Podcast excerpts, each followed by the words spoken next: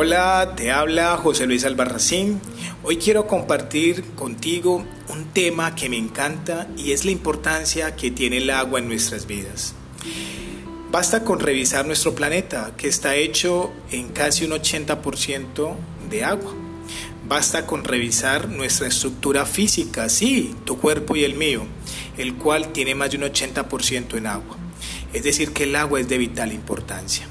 El agua da vida, el agua genera una cantidad de expresiones dinámicas con colores y con formas que permiten que lo que hoy podemos ver sea una realidad. ¿Sí? Y es más, desde el punto de vista de la medicina tradicional china, el origen de la vida empieza también con el agua, es decir, con el reino del agua. Pregúntate, ¿cuánto tiempo podrías tú o cualquier ser humano sobrevivir sin tomar agua? Déjame decirte que tan solo cinco días. ¿sí? Eso muestra qué tan importante es el agua en nuestra estructura para poder seguir viviendo. Es decir, que podemos decir que el alimento, o quizás uno de los alimentos más importantes en nuestra vida, es el agua.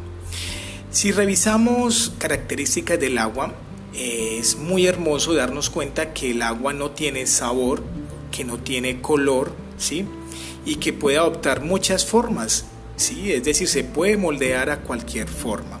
Tan así que puede cambiar su estructura molecular, ya que puede pasar de un estado líquido a uno gaseoso o a uno sólido, por ejemplo.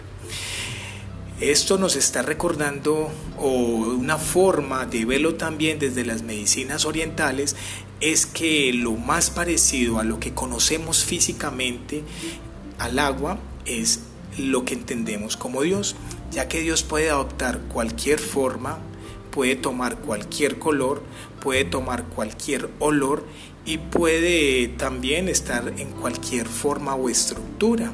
¿sí?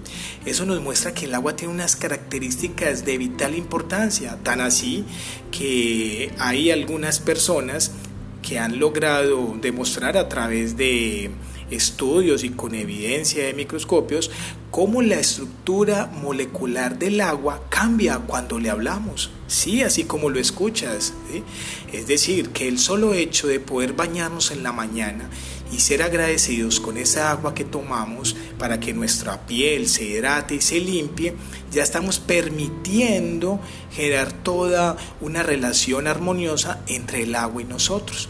Asimismo, si vamos a beberla, no es lo mismo, por ejemplo, beber el agua que tomamos de la canilla directamente a beberla de un recipiente donde ya haya descansado algunos minutos o horas, porque es un agua que encontramos en reposo diferente al agua que tomamos de la canilla que abrimos, que viene con velocidad y que choca en una esquina tras otra por dicha tubería mientras llega a nosotros. De esta manera estaremos bebiendo agua estresada, por decirlo de alguna manera estos dos ejemplos para solo mencionarte la importancia que tiene el agua en nuestras vidas. Entonces te invito a meditar en que tomes conciencia de que así como somos luz, también somos seres de agua, ¿sí? Y que tenemos esa capacidad que tiene el agua de cambiar de un estado a otro.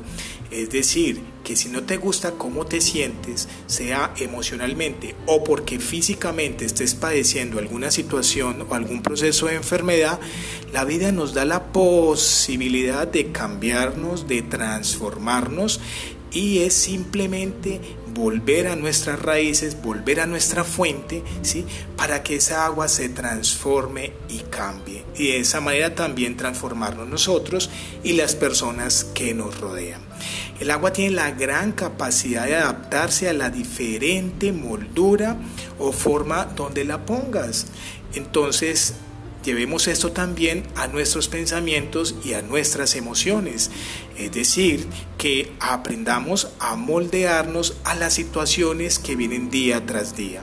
Es decir, que ante las situaciones de cambio, lo que debemos hacer es abrazar el cambio, moldearnos a él y de esta manera nos va a ser mucho más fácil fluir sin resistencia y por ende no nos vamos a enfermar y vamos a convertirnos en eso que está adentro de nosotros, que es ser seres saludables y felices.